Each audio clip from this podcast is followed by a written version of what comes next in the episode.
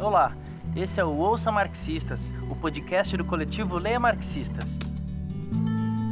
O texto que você vai ouvir hoje é A Comuna de Paris, Marx, Mal, Futuro, por Alain Badiou. O texto foi publicado dia 1 de maio de 2021 em Montreux Review. Foi traduzido pela Débora Cunha, revisado pelo Marcelo Bamonte e locutado por Bruno Félix. Em 1871, Karl Marx apresentou um relato da Comuna de Paris que está totalmente marcado pela questão do Estado. Para ele, trata-se do primeiro caso histórico em que o proletariado assume sua função transitória de direção ou administração de toda a sociedade. A partir das iniciativas e impasses da comuna, Marx chega à conclusão de que a máquina estatal não deve ser tomada ou ocupada, mas dissolvida. Notemos de passagem que a principal falha da análise provavelmente reside na noção de que, entre março e maio de 1871, a questão do poder estava na ordem do dia.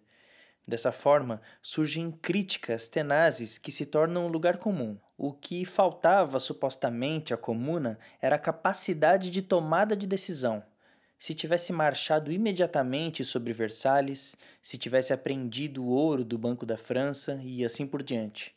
Em minha opinião, esses Cs carecem de conteúdo real. Na verdade, à comuna faltava tanto os meios para abordá-los adequadamente, quanto provavelmente os meios para chegar até eles. O relato de Marx, de fato, é ambíguo por um lado, elogia tudo que parece conduzir à dissolução do Estado, e mais especificamente do Estado-nação.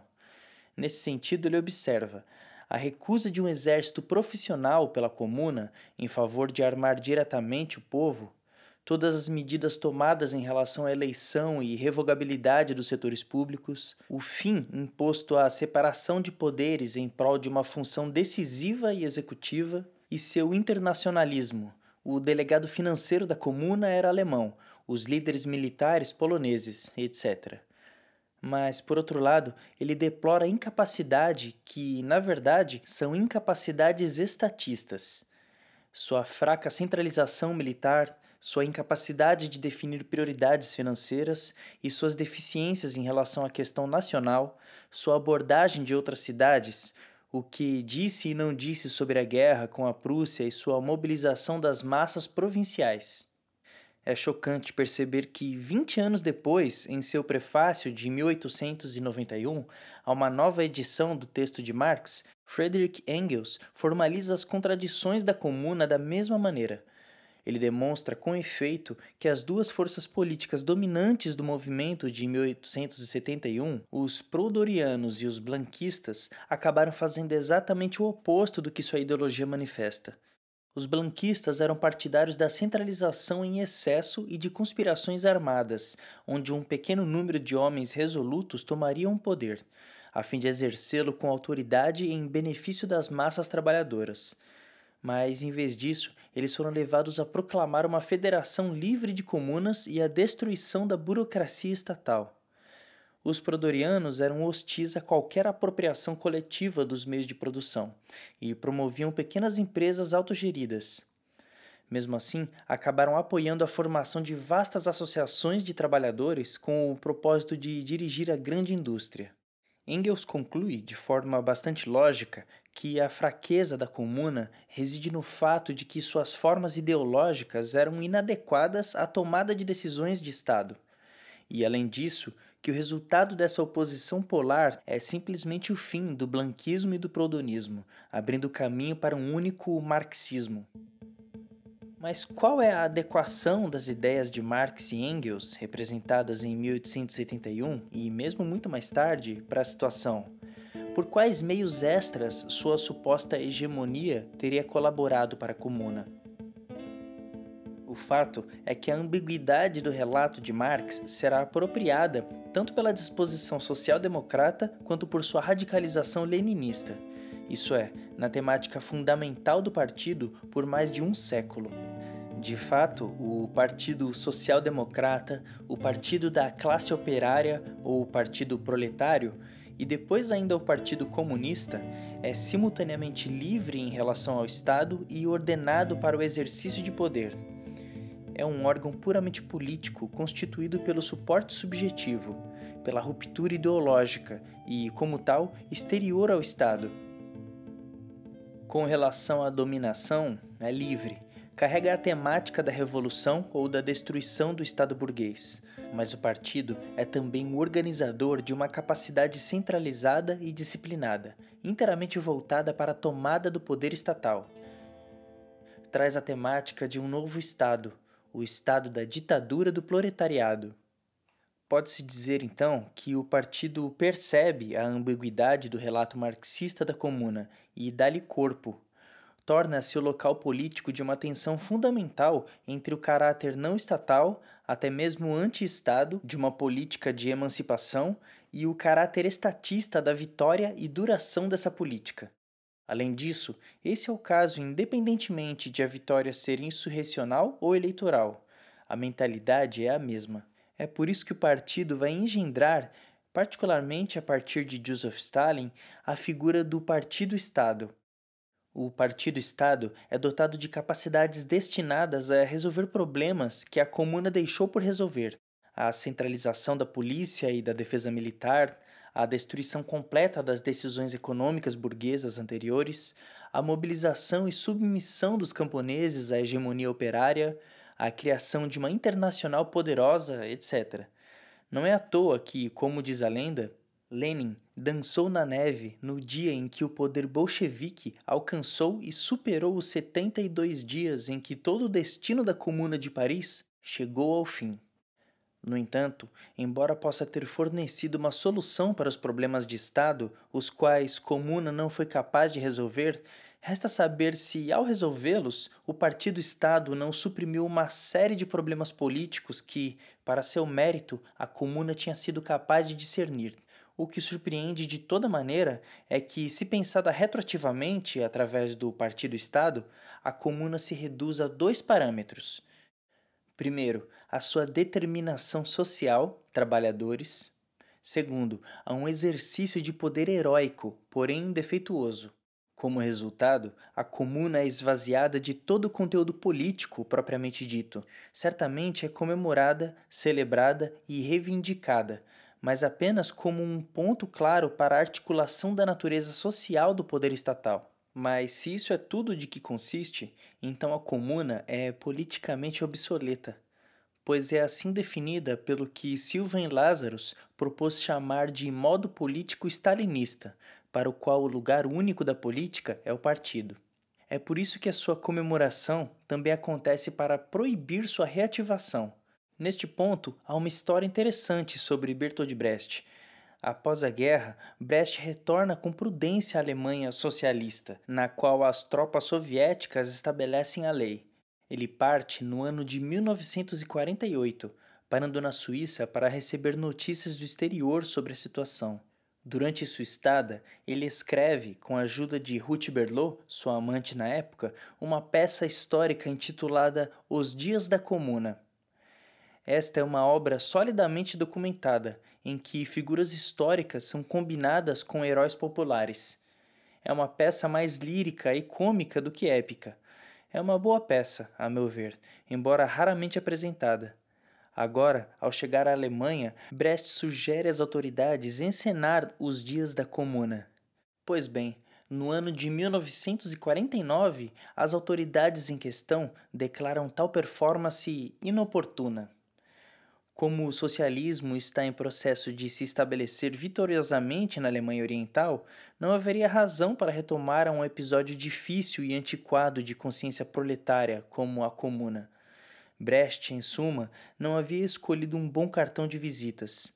Ele não havia entendido que, uma vez que Stalin havia definido o leninismo, reduzido ao culto do partido, como o marxismo da época das revoluções vitoriosas, regredir às revoluções derrotadas era inútil.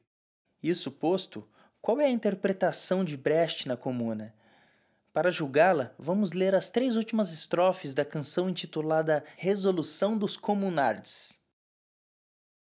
Considerando que não vamos persuadi-los, a pagar-nos um salário digno, resolvemos que vamos lhes tirar as fábricas, considerando que sua perda será nosso ganho, considerando que não podemos depender de todas as promessas que nossos governantes fazem, decidimos para nós que a vida boa começa com liberdade. Nosso futuro deve ser construído por nossa ordem, considerando que o rugido dos canhões são as únicas palavras que eles falam, provamos que aprendemos nossa lição. No futuro, voltaremos contra vocês nossas armas. Claramente, o quadro geral aqui permanece o da interpretação clássica. A comuna é apresentada como uma recombinação do social e do poder, da satisfação material e dos canhões.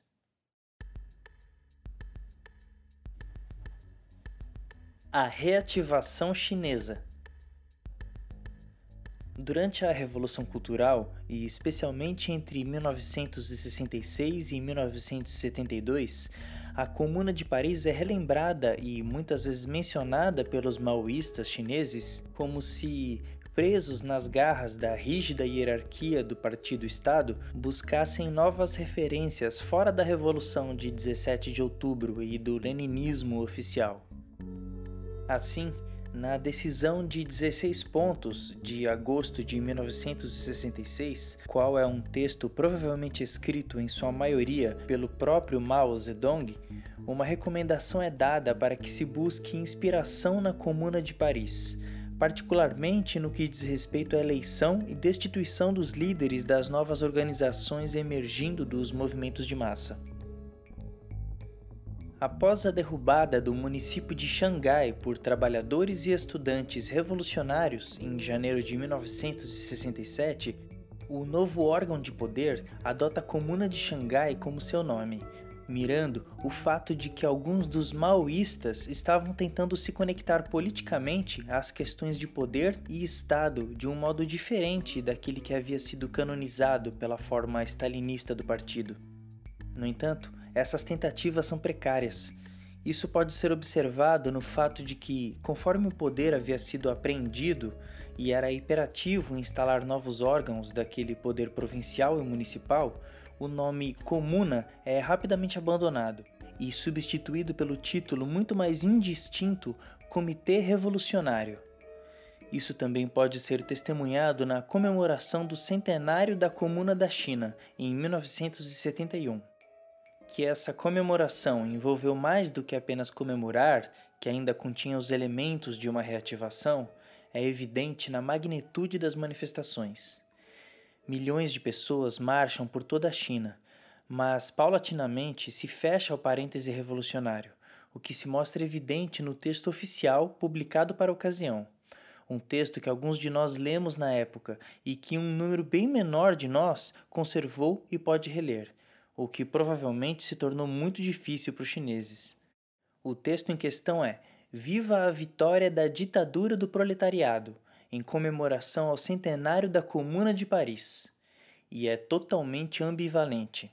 Significativamente, contém em sua epígrafe uma fórmula escrita por Marx na época da própria Comuna.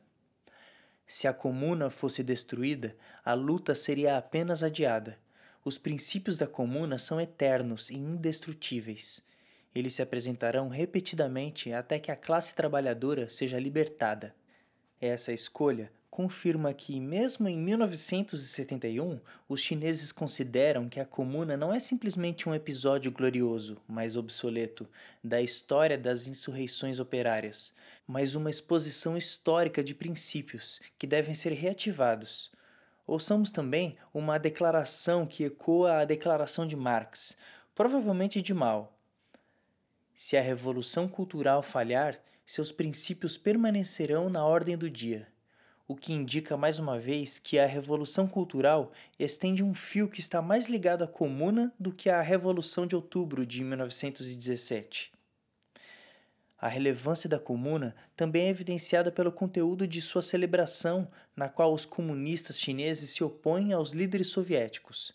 Por exemplo, no momento em que o proletariado e o povo revolucionário do mundo marcam o grande centenário da Comuna de Paris, a camarilha renegada revisionada soviética está agindo, falando levianamente sobre lealdade aos princípios da Comuna, se posicionando como a sucessora da Comuna de Paris, sem nenhum sentimento de vergonha. Que direitos têm os renegados revisionados soviéticos de falar sobre a Comuna de Paris? É no quadro dessa oposição ideológica entre o marxismo revolucionário criativo e o estatismo retrógrado que o texto situa tanto a contribuição de Mao quanto, singularmente, a própria revolução cultural, em continuidade com a comuna. As salvas da grande revolução cultural proletária, iniciada e liderada pelo próprio presidente Mao, destruíram a sede burguesa chefiada pelo traidor e covarde renegado Liu Shaoxi e explodiram o sonho dos imperialistas e revisionistas modernos de restaurar o capitalismo na China. O presidente Mao resumiu de forma abrangente os aspectos positivos e negativos da experiência histórica da ditadura do proletariado. Herdou, defendeu e desenvolveu a teoria marxista-leninista da revolução proletária e da ditadura do proletariado, e resolveu, na teoria e na prática, a questão mais importante do nosso tempo: a questão de consolidar a ditadura do proletariado e prevenir a restauração do capitalismo. A fórmula capital é consolidar a ditadura do proletariado. Invocar a Comuna de Paris aqui é entender que a ditadura do proletariado não pode ser uma simples fórmula estatista e que prosseguir na marcha em direção ao comunismo requer o recurso a uma mobilização revolucionária das massas. Em outras palavras, Assim como os trabalhadores parisienses de 18 de março de 1871 fizeram pela primeira vez na história, considerou-se necessário inventar, dentro de uma experiência revolucionária contínua, sempre uma decisão um tanto precária e imprevisível, novas formas de um Estado proletário. Além disso, no início da peça, os maoístas já haviam declarado que a Revolução Cultural era a forma finalmente descoberta de ditadura do proletariado. No entanto, a concepção geral que articula política e Estado permanece inalterada. A tentativa de reativação revolucionária da Comuna de Paris permanece inscrita no relato anterior e, em particular, ainda é dominada pela figura tutelar do partido. Isso é claramente mostrado na passagem sobre as deficiências da Comuna. A causa fundamental do fracasso da Comuna de Paris foi que, devido às condições históricas, o marxismo ainda não havia alcançado uma posição dominante no movimento dos trabalhadores, e um partido revolucionário proletário com o marxismo como seu pensamento condutor ainda não havia surgido. A experiência histórica mostra que, onde existe uma situação revolucionária muito favorável e entusiasmo revolucionário por parte das massas, ainda é necessário ter um núcleo forte de liderança do proletariado ou seja, um partido revolucionário, construído sobre a teoria revolucionária marxista-leninista e no estilo revolucionário marxista-leninista. Embora a citação final sobre o partido seja de Mao, poderia facilmente ter sido de Stalin. É por isso que, apesar de seu ativismo e militância, a visão maoísta da comuna, em última análise, permaneceu presa à estrutura do partido-Estado e, portanto, do que chamei de primeiro relato. No final deste esboço da interpretação clássica e daquela que a faz exceção, podemos dizer que, hoje, a visibilidade política da Comuna de Paris não é de todo evidente. Ou seja, se o que queremos dizer com hoje é o momento em que devemos aceitar o desafio de pensar a política fora de sua sujeição ao Estado e fora do quadro de partidos ou partido. E, no entanto, a comuna foi uma sequência política que, precisamente, não se situou em tal sujeição ou em tal quadro. O método consistirá, portanto, em deixar de lado a interpretação clássica e abordar os fatos e as determinações políticas da comuna com um método completamente diferente. O que é a esquerda? Para começar, observamos que antes da Comuna havia uma série de movimentos populares e operários mais ou menos armados na França, em dialética com a questão do poder do Estado. podemos passar pelos terríveis dias de junho de 1848, quando se pensa que a questão do poder não havia sido apresentada. Os trabalhadores, acuados e expulsos de Paris após o encerramento das oficinas nacionais, combateram em silêncio, sem liderança, sem perspectiva. Desespero, fúria, massacres, mas houve a Trois Glorieuses de julho de 1830 e a queda de Carlos V. Houve fevereiro de 1848 e a queda de Luís Felipe, e por último houve 4 de setembro de 1870 e a queda de Napoleão III.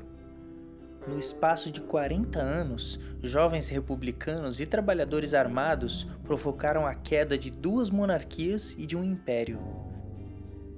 É exatamente por isso que, considerando a França como a terra clássica da luta de classes, Marx escreveu aquelas obras-primas, As Lutas de Classes na França, o 18 de Brumário de Luiz Napoleão Bonaparte e A Guerra Civil na França.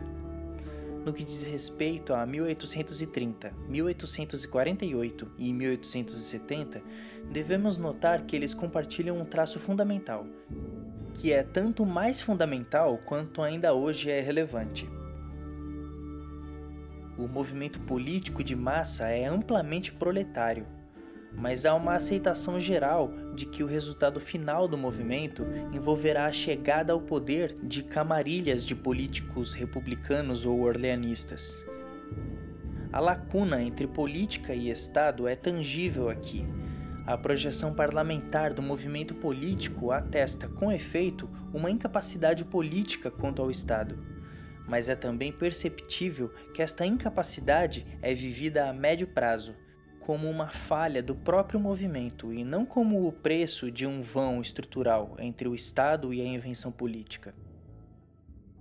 No fundo, prevalece a tese, subjetivamente dentro do movimento proletário, de que há ou deveria haver uma continuidade entre um movimento político de massa e seus resultados estatistas.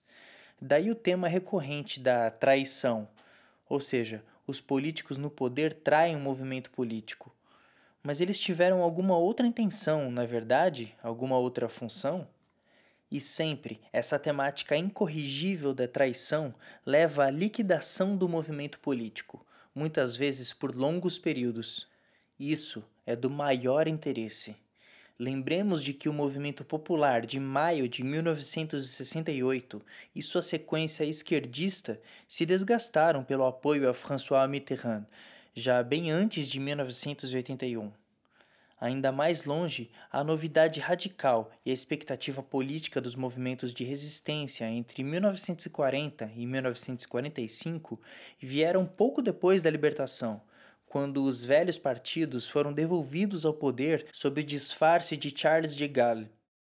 Hoje, o movimentismo ambiental, desde a mobilização dos sindicatos contra a reforma previdenciária, o movimento Nuit de Bon contra a reforma do direito do trabalho, os coletes amarelos, só dá origem aos François Hollande, Emmanuel Macron e Jean-Luc Mélenchon de nosso tempo. Todas essas criaturas continuam o trabalho dos sabotadores da comuna e é ainda celebrado os fundadores da República.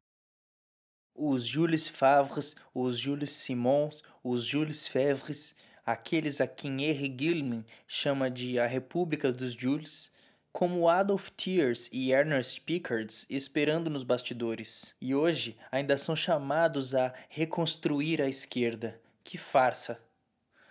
É verdade que a memória da comuna também atesta as contestantes táticas de ajuste que os vigaristas parlamentares empreendem em relação às erupções da política de massa. O Mur des Feders, minguado símbolo dos operários martirizados, não fica ao lado da grande avenida Leon Gambetta, aquele parlamentar combatente e fundador, junto com os Jules da Terceira República?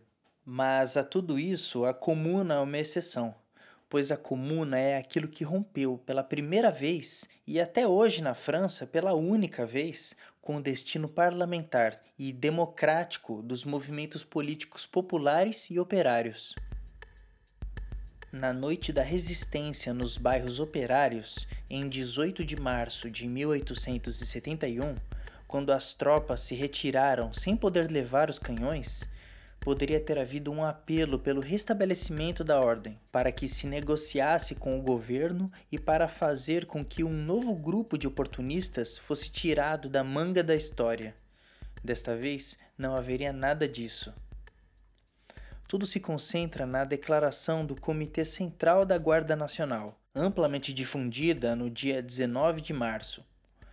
Os proletários de Paris, em meio aos fracassos e traições das classes dominantes, compreenderam que chegou a hora de salvar a situação, tomando em suas próprias mãos a direção dos assuntos públicos. Desta vez, desta vez ímpar, o destino não foi devolvido às mãos de políticos competentes. Desta vez, desta única vez, a traição foi invocada como um estado de coisas a evitar e não como um simples resultado de uma escolha infeliz. Desta vez, desta vez única, a proposta era lidar com a situação unicamente com base nos recursos do movimento proletário. Aqui está uma verdadeira declaração política a tarefa é pensar seu conteúdo, mas, primeiramente, é essencial uma definição estrutural. Chamemos de esquerda o conjunto de políticos parlamentares que se proclamam os únicos aptos a arcar com as consequências gerais de um movimento político singular, ou, em termos mais contemporâneos, que eles são os únicos capazes de fornecer aos movimentos sociais uma perspectiva política. Assim, podemos descrever a Declaração de 19 de março de 1871 justamente como uma declaração de ruptura com a esquerda. Isso é, obviamente, aquilo pelo que os comunards tiveram que pagar com seu próprio sangue. Porque, desde pelo menos 1830, a esquerda tem sido o único recurso na ordem estabelecida durante movimentos de grande magnitude. Mais uma vez, em maio de 1968, como Georges Pompidou logo percebeu, apenas o Partido Comunista Francês foi capaz de restabelecer a ordem nas fábricas. A Comuna é o único exemplo de ruptura com a esquerda em tal escala. Isso, de passagem, é o que lança luz sobre a virtude excepcional, sobre a contribuição paradigmática, muito maior do que 17 de outubro, que ela teve para os revolucionários chineses entre 1965 e 1968 e para os maoístas franceses entre 1966 e 1976, períodos em que a tarefa era precisamente romper com toda a sujeição a esse emblema fundamental. A esquerda, um emblema no qual que estivessem no poder ou na oposição, mas de forma profunda, um grande partido comunista está sempre no poder. Os partidos comunistas tinham se transformado. É verdade que, depois da esmagada, a memória da esquerda absorveu a comuna. A mediação dessa incorporação paradoxal assumiu a forma de um combate parlamentar pela anistia para os comunardos exilados ou ainda presos. Por meio desse combate, a esquerda esperava uma consolidação sem riscos de seu poder eleitoral. Depois veio a época, sob a qual eu disse algumas palavras das comemorações. Hoje, a visibilidade política da comuna deve ser restaurada por um processo de desincorporação, nascida da ruptura com a esquerda. Deve-se extraí-la da hermenêutica de esquerda, que a oprimiu por tanto tempo com isso, aproveitemos o fato de que a esquerda, cuja baixeza é constitutiva, caiu tanto que não é mais necessária para manter o que chamo de ordem capital parlamentar. A fidelidade à Comuna de Paris não é uma questão de lembrança, mas de um novo pensamento e futura invenção política. Essa foi mais uma leitura do Leia Marxistas. Daqui, continuamos compartilhando marxismo através do arroba Leia Marxistas no Instagram. Segue lá. E se você quiser apoiar nosso projeto, é só procurar Leia Marxistas no apoia.se ou fazer um pix para leiamarxistas.gmail.com. Obrigado!